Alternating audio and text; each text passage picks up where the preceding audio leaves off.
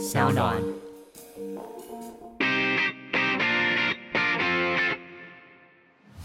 Come on，大家下班尬一下。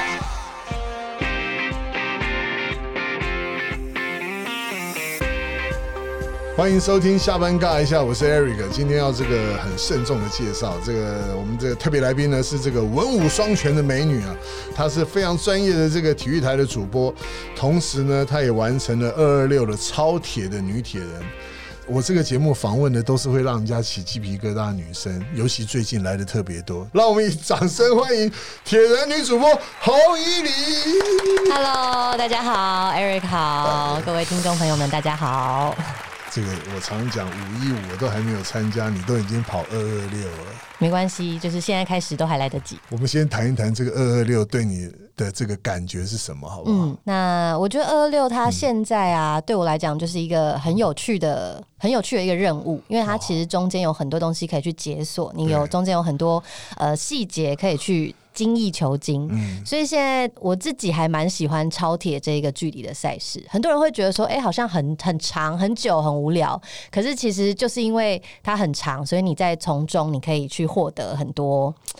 自我反思的机会吧，还有就是想办法再更更快、更进步。其实我刚开始要挑战二二六的时候，是因为我想要做一件我没有把握我可以完成的事。因为像比如说半马、全马，就是我都完成了之后，我就我我其实是一个比较安全牌的人啦，所以我做很多事情之前，我会觉得，哎、我好像可以完成，我好像做得到，那我去做。对，但是二二六，我想要给自己一个，就是我真的不知道我能不能做到这件事。嗯那我很努力去呃执行，从报名的这一刻到比赛的那一刻，我很努力的去训练。那希望到最后的结果是呃 OK，我可以完成的。嗯所以我就给自己这样的一个任务之后，我就哎、开始呃，因为其实游泳、骑车、跑步，我本来都有在训练嘛，嗯那也开始涉略更多，不管是营养啊、呃按摩啊、放松啊等等，还有比赛的一些策略啊、心理的等等，然后就这样一步一步很长很长的时间，然后终于最后就可以完成了。这就很像就是比如说高中最后一年，你每一天都很认真念书，然后最后考上了第一志愿，就是那种。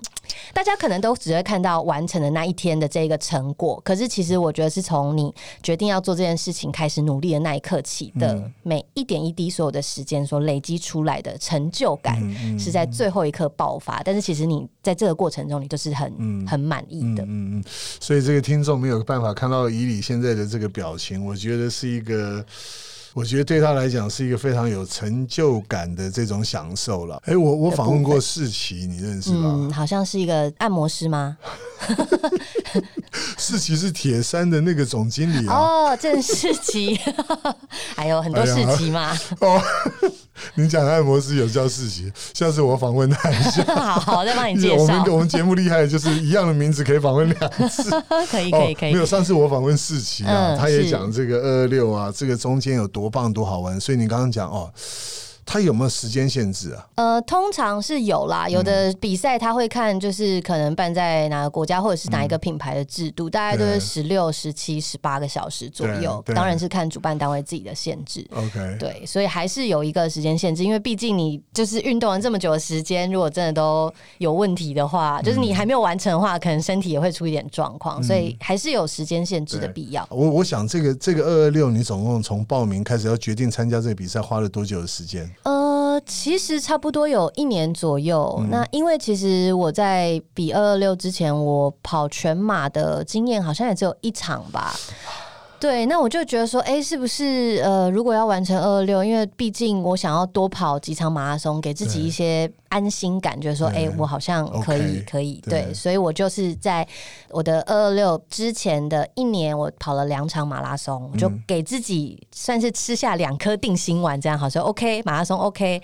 那其实骑车的部分我也没有骑过一百八十公里，但是我就是尽可能的去练习啊，拉长距离，然后大概花了一年的时间。那这一年也不是每天都在训练啦，可能比如说哦，三个月先准备第一场马拉松，再休息个两三个礼拜，再准备第二场马拉松，然后再休息两三个礼拜。那最后可能四五个月会是比较密集的为二二六做训练，嗯，所以差不多总长可能有来个一年左右。哇，其实二二六啊，我我我我上次在跟世奇在聊的时候啊，我觉得你把这个三个运动把它拆开来，游三点八，骑一百八，跑要跑四十二。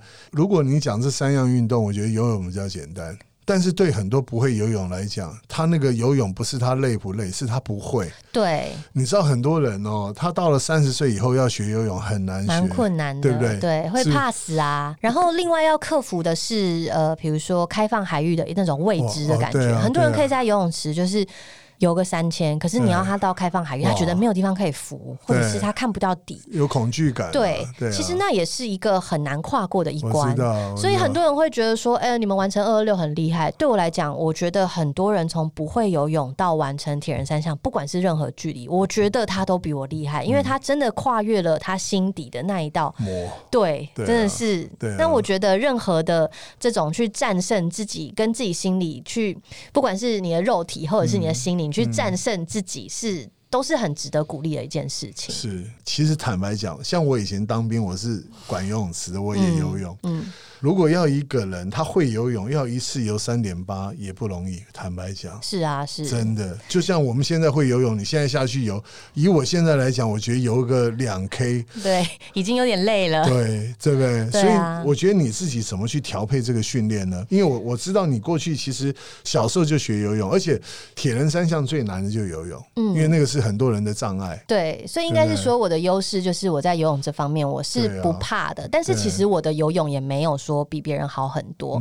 我觉得很多人会觉得说看到二二六距离这么长，然后很却步。可是其实我觉得，如果你有一些运动的底子，那当然你如果可能尝试过五一五一一三，你其实基本上都可以完赛的话，二二六它其实已经进阶到一个比较心灵层面的训练。这样讲好像我是说心灵大师，可是其实我觉得最后带你完成的，并不是你的，比如说你的身体的肌肉，而是你的意志力跟你脑中的。一直在思考的事情，所以虽然我每次讲这样，我觉得天哪，我听起来好像五十岁，可是。就是我觉得准备的过程中很重要的有两点是对我来讲自己很重要的是一是训练我自己的耐心，嗯，因为像二二六这种比赛，我们就是不能像年轻人一样冲动，一开始爆冲绝对不可以，你要撑到最后一刻。对，那如何在比赛中你是要该慢的时候慢，该修的时候修，然后不要太快。其实这个耐心的培养是还蛮重要的。嗯那我觉得另外一点是要培养相信自己的能力，嗯，因为很多人都会觉得说有。一个挑战很难，他觉得自己没有办法完成。可是我就会告诉身边的朋友啊，比如说你今天出去跑一公里，然后后天也在跑一公里，然后在大后天也跑一公里。其实这非常的简单。那你这样连续做一个礼拜，你每天你 promise 自己要做到的事情，你都做到了，你就会有一种哎，我好像可以也不错嘛。那你就慢慢再去加这些距离。那二二六也是这样子，马拉松也是从。很多人大家都是从三 K 五 K 开始跑，那最后跑到了四十二。那超铁也是这样，只是我们花的最后的时间真的很长而已。可是你这样子自己去训练自己的心智，自己相信自己，透过这种短距离的训练，告诉自己你可以在长距离去完成这件事。其实我觉得这非常的重要。嗯那我也是在不断的这样反复练习啊，自我催眠啊，说另外一套说法就是自己骗自己啦。那其实是蛮有用的，真的到比赛的时候，你是会对自己。己有信心，对你相信自己，你也相信自己过去所付出的训练，还有所有的受过的挫折，但是挫折之后重新站起来的那种勇气，其实这些都可以让我支撑到比赛的最后一刻。不过我觉得，因为你其实是你自己刚刚讲，你是从五一五到一一三到再到二六嘛，所以 我就想到世奇帮我报了一一三，我到现在我到现在还停留在他已经帮我报了一一三，我还一直在讲这件事，我完全没有开始练习。嗯，所以你像你对。我这种中年大叔，快五十岁，体重一百零五公斤，要参加第一次要参加一一三，你有什么建议的？哎，首先就是如果游泳会溺水的话，没有啦。就是其实主要就是把呃每一个项目的距离练的差不多就可以。然后如果有空的话，也可以试试呃游完游完泳之后，简单骑一下车，或者是骑车完跑步一下。对，哎，我问你哦，像我我现在如果要练，我要不要早一天哈，我去游完泳，然后去跑步，去骑脚踏车，把它三个合在一起，需不需要这样练？其实不需要，不需要。嗯，就是我觉得每一个距离大概有到，比如说三分之二之类的就可以。那另外一点要注意的是，一三，因为它的时间比较长，可能有六个六七个小时或八个小时。对，那当然就是大叔也有可能四个多小时、五个小时完赛。对，那因为它时间比较长，所以其实中间补给就是营养品的补充，对这个是比较重要的。因为可能像五一五赛事比较短，大家可能撑一下、饿一下就可以。那一一三以上的距离，其实补给是还蛮重要的。像我我这种身材，我就讲啊，我说我其实我跑全马也没有怎么补给，哎，我就是沿路吃他们补给站的什么西瓜啊、豆干啊、饼干这些，那也是天生神力的展现。对我并没有吃什么那种什么他们能量胶什么的，我都没有吃那些。其实也是可以啦，看每一个人，因为有的人是，因为有的人可能在运动的时候吃一些东西会比较不舒服。嗯，那另外一点是因为骑车的时间比较长。OK，那骑车的时候，他可能给你的食物，你要拿取的时候，可能比较量就没有那么多。所以我觉得骑车的时候注意一下。那跑步，如果你平常是习惯吃呃大会提供的很好吃的东西，其实也可以啊。我我比二六有一次也是最后也是狂吃西瓜，一路吃到底，吃了十公里的西瓜。然后也喝可乐，喝的很开心，就觉得人生最美味的可乐就是那个时候。OK，好，所以其实这个从一五到一三到二二六，你总共花了多少时间？从五一五到二二六，可能有个七八年哦，可能八年了。对，哇，那很久哎。对，因为其实二二六一开始不会在你。不会在我哦人生想要达到的，对，一开始就是完全就觉得啊，田生好帅哦，然后然后剪那种影片都放很热血的音乐，你就你就不知道为什么，对，都被骗了。然后参加完这运动也觉得哎，真的很好玩。那其实我自己很喜欢一一三这个距离，因为它是一个哎比完赛就是蛮。有点有点累，但是又不会累到完全不能动这样。然后隔天可能跟朋友啊去玩一玩啊，就会是一个，就是如果比赛可能四天三夜、三天两夜是一个还蛮不错的行程。所以我一直很喜欢一一三。那当然，其实你只要参加过一三完赛，大家就会在那边二二六二二六二二六。对啊，就像你半马跑完一定要跑全马嘛。对啊。那自己也是过了几年，然后开始有点。就是觉得哎，一一三好像真的现在对我来讲挑战性没有那么高了。那也像我刚才讲的，我想要做一件我不一定可以完成的事。可能人生就是到了某一个阶段，就会开始寻求不一样的就是感觉跟挑战。那其实从小到到大，你一开始就学游泳，而且念书的时候，其实你也是田径队的，对不对？然后。爸妈其实你应该算是那种高材生吧？其实你不管是体育啊，或者是你你你所学的东西，其实应该都是很棒的。爸妈对你学体育这件事情是很支持的吗？其实我小时候就是像学游泳，就是爸妈在我很小的时候把我丢去游泳。那因为我爸爸自己以前也是踢足球，年轻也是踢足球、打棒球，就是都喜欢。那所以据父母的说法，是我哥哥去踢足球的时候，我就吵着说我也要去，这是爸妈的说法。但是对我打个问号，这样。所以其实我就一直有在接触运动。那。我的运动神经是不错啦，可是你说真的要往职业选手或者是就是很厉害的校队这一块，其实又又没有栽培。对对对对，就是，哎，该怎么讲？好像就是 先天生条件也不是这么的好，练武奇才。所以我其实很幸运，我是一一直在一个很开心的运动的环境下成长的。那我也没有说一直都在一个非常条件非常好、比赛成绩非常好的情况下，其实也是有就是普普通通。但是我就是一直很喜欢运动。那我觉得这会影响到我之后，可能某一天也是进社会之后，就是工作压力很大，坐办公室坐久了就变胖啦。有一天就是觉得，哎，好像也是要减肥，然后就开始又又开始回来运动这样子。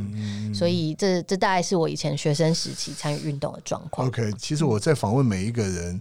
我觉得这个运动员他一路走过来，我刚刚讲，不管是他是专业职业，或者他真的很喜欢，就像你这样子，我觉得他就很比较容易去面对到他自己工作或生活上面的困难。像我自己在练二六的过程中，或者是练马拉松过程中，其实也是会有很低潮的时候。比如说，因为我自己是有请教练的嘛，那教练会。呃，告诉我说，哎，今天的菜单是什么？那你要怎么练？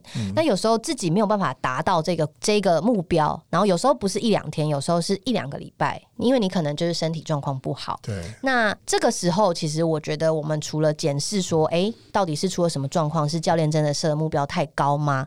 那在做这件事的同时，其实也是。自我去要训练去呃安慰自己的一个过程。所以我觉得这就像是你刚才讲的，为什么我们有比较强的在面对挫折的能力，是我就会先静下来，然后我先去想，就是这些挫折带给我的感觉是什么。好。哭一哭，吃一吃，难过完就结束了。就是我今天就把难过跟忧郁的这个部分留在今天。明天开始我就想要改善，明天开始我就再也不要去想这些挫折的部分，我就是重新再来。那如果之后失败了，没关系，我们再继续调整。但是不要让先前累积的这些负面情绪去影响我们接下来的训练，因为我自己知道说负面情绪它是可以控制你的，不只是大脑啊、肌肉啊，什么都可以。那就像我们自己在访问很多球员啊，什么。你知道他上了场，他就是要带着正面的情绪，就算他前一场被打爆打超级烂，但是他接下来站上投的时候，他就是要跟球员对决。那我觉得这样的强大的心态是我自己很羡慕，我也很向往的。所以我觉得也要在日常生活中去练习。确实，真的现在遭遇什么哦重大挫折，你当下可能很难过，但是其实真的到了隔天，就告诉自己不要再去想昨天这些不好的事情。当然，好的回忆要拿出来常常回味，因为你才会有哎，就是好的这种感觉，你要。记住它，然后去鼓励自己。但是坏的部分，你当下去从中找到你可以学习的地方之后，就把它丢掉。嗯嗯嗯。不过你刚刚讲训练哦，像我，有人跟我讲说，我我其实我不管跑什么马拉松啊或干嘛的，我从来没有找过教练。我实在不是那种教练去帮我定课程，我必须要完成才能够进到下个阶段，我没办法哎。嗯，其实我觉得，呃，每一个人有自己适合的方式。对，就像有的人很喜欢参加跑团，因为跑团其实可以带给你乐趣等等。那我当初其实会找教练的原因，也是因为我就是那种一爱面子嘛，就是想要做事就。要做到最好。那另外是我想要用一个比较有效率的方式去训练，因为其实我大部分之前在比一三的时候，我也都是自己练习，就是哦，就是周末跟大家出去长骑啊，然后礼拜天一起跑步，然后礼拜三可能跟大家一起游泳，就是一个基本的量，就是建立起来好像就可以了。那后来其实有时候会跟朋友讨论到说，哎，我这样子乱练也是可以啦，但是成绩想要再更进一步的话要怎么办？那当然请教练就是会用比较。科学化的训练，当然这不一定是说科学化训练你就可以变得多强，你还是要就是靠自己，对，还是要靠自己。不过教练会点出说，其实有时候你的你的身体可能是在比较疲累的时候，你练太多了，或者是有时候你其实状况很好的时候你没有练，那这样就是该训练的时候没有练到，没有不该训练的时候练太多，其实会让你的身体状况是不好的，可能肌肉是比较呃疲累的等等。那这样当然长期下来就会影响到你的运动表现。那所以后来我也希望说，哎，有一个教练，他可以帮我把关我的训练，然后可以用比较有效率的方式。因为其实我们的工作时间变化性是蛮大的嘛，就是不像大家可能早上就朝九晚五。对，那我们常常有时候会突然，哎，这一天就没有办法训练了，或者是突然间就可能很早要出门。是，那我会希望教练就是给我比较多那种可能一两个小时可以完成的，像我可以在家在踩训练台啊，或者是我家里有跑步机，就是可以透过这种短时间一两个小时，但是去补足我可能因为。呃，前几天又工作太忙等等，就是一个比较科学化的训练，去帮助我在比赛的时候有好的成绩。那其实后来成果也出来，我也觉得哎，蛮不错的。所以接下来就是。继续跟教练保持一个友好的关系。其实你现在应该是所有这个大家体育体育迷来讲，你是一个很漂亮的一个女主播。在主播的工作之前，你是也待过这个田三项公司嘛？对不对？那时候在那边待多久？待了可能又有三四年吧。那那个时候是真正你开始奠定，你觉得这个运动很棒、很好玩，你想要去参与、不断挑战的一个。你觉得是一个关键吗？算是，因为其实我大学的时候就有接触到了。可是你真的看比赛或者是认识选手之后，当然都是进了这间公司之后。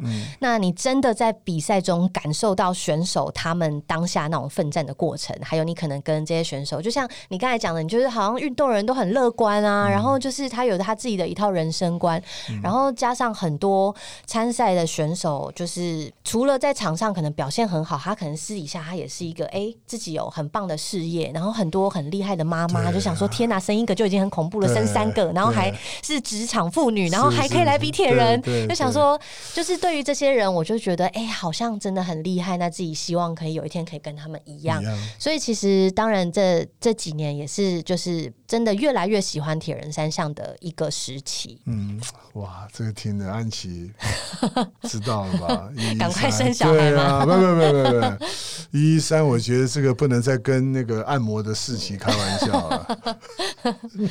不过你参加过这么多的这些项目哦，嗯像你最最最喜欢的有哪些？哪些项目？嗯，极限田山，你想田三三项嘛？哦对，然后那骑车、爬山等等这些。对，其实最近蛮喜欢骑车的，因为、嗯呃，我其实跟一般进入铁人三项人不太一样，很多嗯人都是跑步跑很多了，或者是骑车骑很多了，他们才跳进铁人三项。那我是直接先跳进去，我我我开始参加铁人三项之前，脚踏车只是我国高中上下学的一个嗯交通工具。交通工具，所以其实我刚开始参加铁人三项的时候，我脚踏车非常的烂。嗯嗯。然后我是这几年开始比赛比多了，然后呃，台湾的路线渐渐有在接触之后，我最近这两年吧，爱上脚踏车。哇，因为我就觉得哦，骑脚踏车好好玩，然后你可以骑去很远的地方吃东西，然后看到很美的风景。对，那因为台湾实在是有太多太美的路线，没错，然后加上今年又因为这个疫情，疫情，哎、全世界的人都关在家里，然后我们毕竟要 social distance 嘛，那我们就骑到深山里面都没有人呐、对。所以其实今年我拓展了自己蛮多脚踏车的路线，就觉得很开心，然后真的觉得台湾好美。嗯嗯，所以今年是特爱脚踏车啦，嗯对。那其实对于其他的一些运动项目，比如说现在有渐渐开始践行啊，嗯。还不敢说登山，现在都是走一些比较简单的路线，嗯。也是觉得这也是一个很有挑战性，然后嗯。可以接触大自然、欣赏台湾的美景，很棒的一个管道。我们上上一次我访问的那个三文鱼，对不对？对，三条鱼，三条鱼，对，他希望他听到不要骂我。他才几岁啊？他大概不到一百五十公分，你知道这个女生吗？全世界十四座哦八千米，对，知道她爬了四座。我昨天在看她的脸书分享，她单攻那个玉山，然后走人家不同的路线。你知道她就是一个小女，勇脚欸对，她就是一个小女生。嗯，所以我觉得这你们，我觉得男生厉害哦，我都觉得应该是理所当然。我觉得女生厉害，那真的是让我五体投地。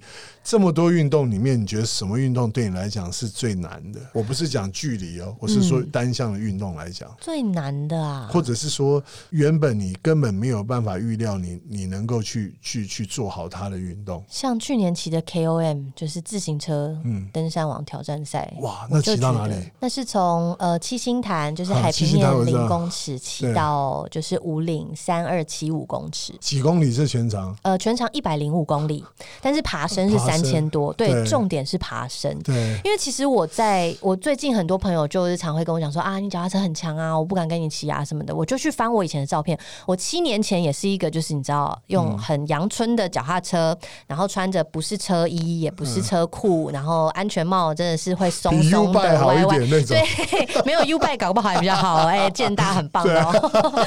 对，那时候就是自己看七年前的自己，也觉得，哎、这个人真的就是。真的比初学者还要初学，嗯。然后经过了这几年铁人三项，因为我铁人三项一开始真的脚踏车很烂，我是过了几年之后有下功夫有进步，但是我自行车也不强，嗯。我是真的到了这几年，然后狂骑之后，你看我可以骑上五岭，嗯。而且我去年有完赛，但是我前年没有，我前年是没有在时限内完赛，那时候大家都看到我被关门在碧绿神木，然后所以其实去年完赛的时候，我自己真的是痛哭，当然当下痛哭是因为腿很痛，然后又很冷又抽筋，然后就是非常非常身体肌肉非常的痛，但是我完赛之后，就是大家哦，就是觉得哦你很棒嘛。我觉得除了大家给我正面的鼓励之外，身边有很多朋友是不运动的那种，他们就说，哎、他们看到我这样，真的自己想要开始试试看，我就会觉得我很希望用自己当成一个例子去告诉别人说，其实很多事情都是。你要踏出第一步，后面就没有这么困难，而且你会获得的喜悦，跟 你身体上的那种，不管是健康啊，或者是身材会比较好啊之类的，这些东这些附加的价值，是你自己体会之后，你会真的很开心。那我很想要把这样的快乐带给大家，所以自己也不断的以身试法，你知道跳火坑。那我觉得去年可能 KOM 自己骑完是自己运动的生涯一个蛮不错的里程碑吧。吧。对我当下的感动，我觉得有一点比二二六完赛还要再感动，因为那这件事是真的，我曾经失败过，然后我又试了一次才成功。你说这个赛事？对啊，对啊。所以你是报过两次？对我报过两次。哎，我问你，他怎么样算是失败？他也是关门吗？还是？对他就是有时间限制，他会在比如说你要，因为他是一路向上，对，一百零五公里，他关门时间是多久？哎，好像是七个半还是六个半？我有点哎，我问你哦，骑脚踏车他可以，如果很受不了，可以下来牵吗？可以啊，可以啊，我在我最后都是用签的啊，所以那也算是对不对？对，那也算是，因为其实 K O M 它最难的是最后面的十公里，我们就要从大屿岭到五岭那一段是非常。我开车常常走，对，大家用开车都觉得好好累哦，开车踩油门怎么累？但是你其实用走的也是蛮累，那骑车基本上。用骑的跟用走的是差不多的速度，就是看你真的脸皮够不够。就是像我那大于岭到五岭，我就有蛮多段很陡的，因为其实你骑到那个时地方的时候，气温已经下降了。那我当下其实。当下体能也是在一个就是濒临崩溃的边缘，那很冷嘛，就一直抽筋。那我重踩的话，我就会抽筋，所以很陡的坡我没有办法重踩，我就下用前的。然后平缓一点的，我就继续骑。所以就是这样骑骑走走，骑骑走走。然后其实一路上大家都用走的，所以不会觉得我知道，对，不会觉得丢脸。不过我觉得你的工作，我觉得你的工作很重要。我也我也跟那个我那个很胖的朋友 Kenny 讲，我说你们其实都是 荧光幕前的。一个一个很重要的人物，所以你们做的每一件事情，大家都在看。哦，大家都在搜寻，大家都都在都在 follow 你们在做些什么。我觉得这个东西就是你刚刚讲的一个重点，就是侯伊丽她是一个很棒的主播，然后很漂亮，然后她很爱运动。我觉得爱运动这件事情就要透过你们去影响到更多的人。这个就是说，我们做这一行的来讲，我们可能做这些事情，大家只是笑一笑，哇，你还没死啊？对啊，什么干嘛？反正讲一些都是玩笑话。但是我觉得你们对你们来讲，我觉得你们工作是很重要的。嗯，确实是有了这个主播的头衔，跟我们在荧光幕前曝光。我觉得，当然对于我们就是提倡这种健康或者是挑战自己的观念是非常大的帮助。但是，其实我有时候也很想要让大家知道，说我们并不是都像荧光幕前那么光鲜亮丽。我们练习的时候也是很丑的，我们也是你知道挂，就是跑完步之后都长得不知道什么样子。我们也会摔车，我们也会有很丑陋，然后很沮丧、很难过的时候。想让大家知道，说我们也是一般人，但是。正是因为我们很努力，所以我们才可以完成很多的事情。所以其实渐渐我后来自己分享的时候，我也很喜欢分享自己的，不管是很沮丧的一些时候，然后我如何去克服这样的感觉，或者是说自己一些失败的经验，然后去告大家，告诉大家说，呃，可以避免这样的经验，因为失败的经验是很重要的。就像我自己成长的过程中，确实是很顺遂，所以我很害怕有一天失败的时候，我会没有办法。负荷，嗯，那你分享这样失败的经验，让你的朋友可以去避开，让他们可以更更快速的晋级到下一个阶段。我觉得这是很重要，也要让大家就是呃，这样心理上也会比较健康吧。因为大家现在在比如说社群网站上或者什么看到都是太正面的东西，可是其实很多负面的东西，你不要去遮掩它，你要去学习和平共处，然后要把自己从负面的东西中拔出来。我觉得这也是。很重要的一件事，那这也是我在运动当中不断练习的一个过程。对我有一年参加那个 H Two C，我带着我两个好朋友，一个叫一个叫刘根红，一个叫言承旭啊。这个刘根红他他他跑步呢，他有非常大的偶像包袱。我不知道他会不会听我节目，反正他要跑之前呢，一定要把自己弄得很帅。但是言承旭不会，言承旭他只是讲说，我跑出去的时候，你们不要喊加油，你们到下一个接力点等我，因为他他觉得他跑那样子会。不好看，就不要引起大家的注意。但刘根宏没办法，他他耍帅嘛，所以他就要换衣服，把自己弄得美美的下去跑，然后希望大家在旁边加油，还会配一个摄影的去拍他的画面。所以我觉得这个偶像还是就像你们一样，像我们跑的嘴巴歪了，或者是或者是再丑再难看，反正也没有人理我们。对啊，这个这个你们的形象很重要，豁出去了啦。但我觉得你也不要给自己这么大压力。我常常觉得一个人的完美哦，他他绝对不是天生的啦。我天生的完美，他没有办法长久。嗯，但是因为靠他自己努力去建立起来那个完美，我觉得，我觉得那个很难。但是那个东西呢，就是很值得跟大家分享，不用那么大的压力。像我们就，像我跟安琪跑，谁管我们两个是谁啊？对不对？好，OK，所以其实运动带给你做工这个主播的工作，其实带给你很多很多的这个乐趣，或者是说可能让你可以更了解运动员，对不对？对对，所以在这个工作上面，运动对你帮助是什么？其实自己有在训练，或者是有在比赛之后，你就会很想要知道一些运动员他到底可能在某个时候在想什么，哦或者是他们是怎么样去训练啊、嗯。恢复啊、营养啊等等。所以有时候就是哦，我们先问完一些例行的，观众可能比较知道之后，就会自己安插一些哎对对对，就是要对。先要做做公关这样。然后后来就会，其实自己有机会可以去请教一些很棒的运动员，他们的不管是就像我刚才讲的训练或比赛等等，生理心理的一些问题，我觉得这是真的非常幸运的一件事。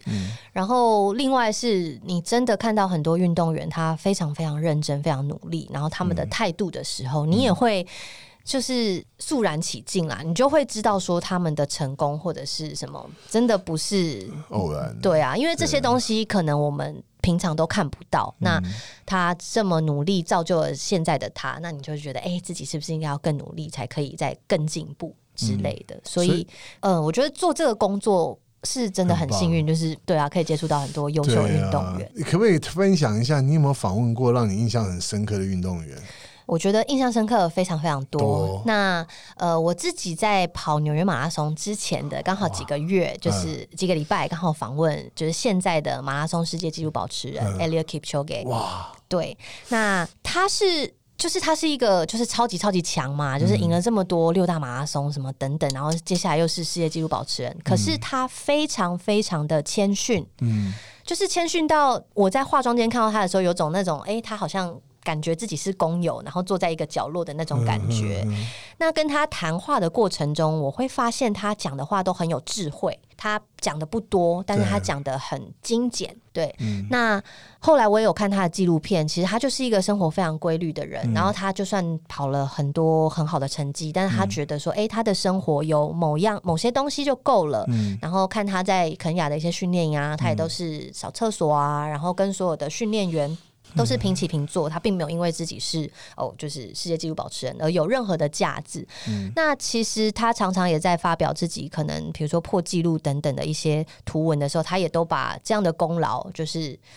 呃，都说整个都是团队，对。并不是他一个人，他只是负责跑，那是他的团队给他力量，然后教练什么等等。其实我觉得这也是真的，因为就像铁人三项，它是一个个人的运动，我们都是在赛道上一个人在比赛，我们甚至不能跟车等等。是。但是我觉得，就是身边帮你加油的人，或者是你的父母好了，你的教练，或者你身边提供你任何一点点知识的人，或者是甚至批评你的人。就是激将法激你的人，这些人我觉得我都会很想要感谢他，在我最后完成了这个比赛的时候，因为这真的不是一个人的力量，这真的是很多人众志成城才有办法把你就是 fuel 到终点线。嗯。那我觉得 Eliud Kipchoge 他在他算是在场下展现的这些风度，或者是谦逊，嗯。还有他所讲话的一些哦，他常常讲很多话，我都很想要磕在额头。我觉得真的是就是一个出口，就是对啊，对啊，京剧级的人经典啊对经典中的经典，对，啊那我觉得可以亲自访问到这样，真的是我三生有幸。那也可以亲自被他就是现场震折到，就会觉得好，我要更努力，然后我要跟他，也希望自己可以跟他一样，无论如何都保持这样的谦逊。是我那天在家看那个 Netflix 有一部电影，是讲一个爬那个酋长岩的，不是最近那个徒手那个，是另外一个两个人，他叫什么九十度人生？哇，那部电影一定要看纪录片。嗯他就讲一个美国的一个孩年轻人，他从小是有自闭症的，然后那老师都说他学习迟缓，然后后来他就突然找到他的兴趣是攀岩，嗯去参加比赛就拿冠军，然后开始一直不断的挑战。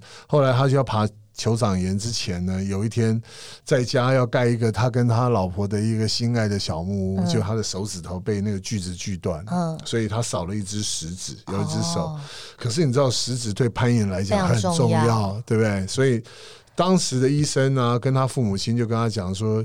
你就放弃你的梦想了，就是说这件事情就不要想了，你就好好找其他的工作。他在病床上想着想着说，他还是想说能够能够挑战那个记录，嗯所以他就开始用他九只手指头不断的锻炼。嗯哎、那是纪录片了，我看完以后我觉得就像你刚刚讲，你访问到那个那个那个选手的感觉是一样。我觉得那个真的是太震撼了。然后就有时候想一想，我们我们所面对到的压力啊、困难啊，那算什么？对啊，对啊。然后他最后在酋长岩上面住了十九天，嗯，他们就是挂在那个墙壁上，墙壁上睡了十九天，最后完成了史上第一第一个人，必须要看，对，必须要看，真的要去看那部电影，太棒了。所以其实。讲到刚刚讲的说，因为你爱运动，你这个工作又可以接触这么多运动员，这些都让你印象的非常深刻。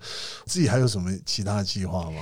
呃，今年其实因为疫情的关系啦，就是都待在台湾。那其实我去年也就开始锁定这一场比赛，这是在台湾呃史上第一场极限三铁赛。我不知道是不是几是不是第一场哎，可能应该应该照这个看起来是吓死人的，这是什么？所以它就是一场二二六，但是它的总爬升会将近六千多，快七千。所以就是一开始从秀姑峦溪在长虹桥下，就是有个三点八，嗯，然后再从长虹桥那边就是一路骑上五岭。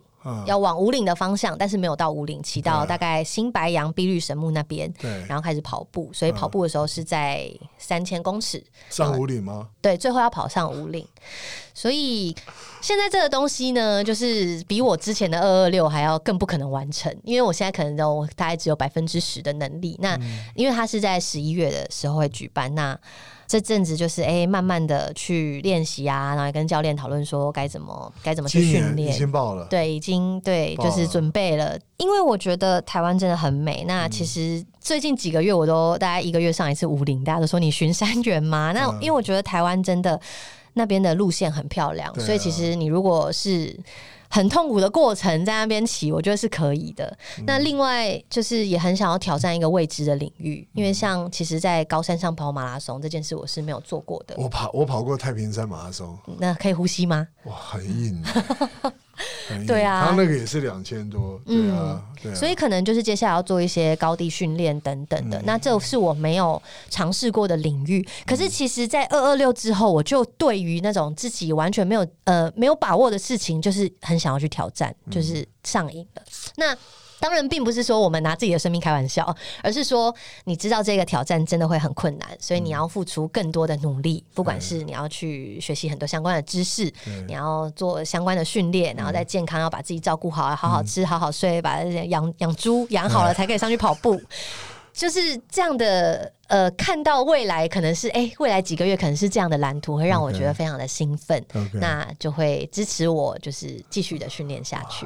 所以今年想要也是做一个狂的，但是有很高的几率可以失败，但是失败又如何呢？再试一次啊！对啊。因为失败的经验是很重要的。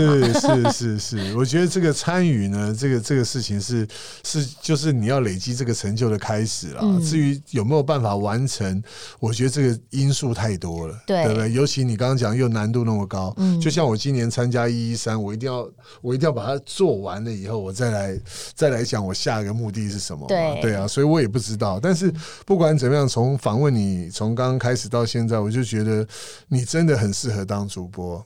第一个呢，我觉得当然这个外形非常重要嘛，对不对？然后你又有这么多的历练，而这些历练不是，其实你还年轻，是在你这些赛事的历练已经超过你这个年龄了。嗯，所以再从你这个年轻的这个这个这个脸蛋里面把这些故事说出来，我觉得特别让人家能够感动。嗯，那我觉得这件事情就是你的责任，要让更多人跟你一样一起来参与运动。我觉得是啊，是一种天职，对不对？像我很多人也会问我说：“哎，那你到底想要做什么什么之类的？”其实我从小我完全没有想过自己会当主播，因为我在台南长大，主播不是一个就是你知道 practical 的职业选项，可能通常都是比如说啊老师什么什么等等，因为你在生活中没有存在主播这种东西。那我也是从一张白纸，我的大学我是念广告，可是其实我没有任何主播训练相关的，那也是。从在家念报纸啊，然后对。着镜子啊，然后练习等等，然后。变成了现在的我，当然前几年是惨不忍睹啦，在镜头前真的之后不想 不要去回首过去，赏心悦目就好了。对对。那现在也是很多事情也都是从零开始走到这一步。那我就跟别人讲说，其实我就是想要把我在对于运动的热情，就是渲染给大家，然后想要让大家知道说，并不是什么事情都是这么的欢乐，你会遭遇挫折什么的。可是其实运动它可以给你带给你的，也是远超乎你所想象的。OK。所以我觉得这应该就是我的天职吧。OK OK，我们当然我我希望这个我们大家都是你的粉丝，继续支持你下去，希望你完成这个你人生中下一个更困难的比赛，好不好？嗯这个二二六，你刚刚讲这个超级二二六，我觉得光想，我觉得好难哦、但我觉得你既然我刚刚讲说十一月我有一个活动想找你代言，你说应该没空，那我觉得你应该可以完赛。好，那最后其实你是个主播，然后我觉得你一定有很多粉丝，很多对。好，你有没有什么话最后给他们一个人生的一个建议，好不好？好，就是想要告诉大家，其实人生中可能有很多的关，你卡在这边，你还过不去。但是其实，呃，我们可以呃透过这一些困难来历练自己。那当你真的努力了，跨过去了，或者是没有跨过去也没有关系，因为这就是人生。嗯当你过了这个关之后，你就会发现，哎、你又有所获得了。那人生本来就是很多事情不是我们自己可以去期待的，好的坏的都把它收藏在心里，然后面对未来的挑战，还是要乐观以对。是哇，你看主播讲什么都觉得好听的。哦，刚刚那 Kenny 讲了半天，我们就觉得是不是要重录啊？开玩笑，好，今天非常高兴能够邀请这个伊里来。那下次呢，希望有机会你跑完二二六超级二二六的时候，我们再来好好访问你，好不好？好，没问题。那我们还是聊一下未来也可以加入我，就是等你一三结束之后，我们也可以 我先答应那个按摩的事情把一 三给跑完吧，对，好好不好？嗯嗯好不好？下次有空我们再好好聊一聊。好谢谢大家，这个希望下次呢继续准时收听我们的下班尬一下，谢谢。谢谢，拜拜。喜欢下班尬一下的听众朋友，欢迎你们到 Sound On 还有 Apple Podcast 订阅我们节目，也欢迎留言给我们哦。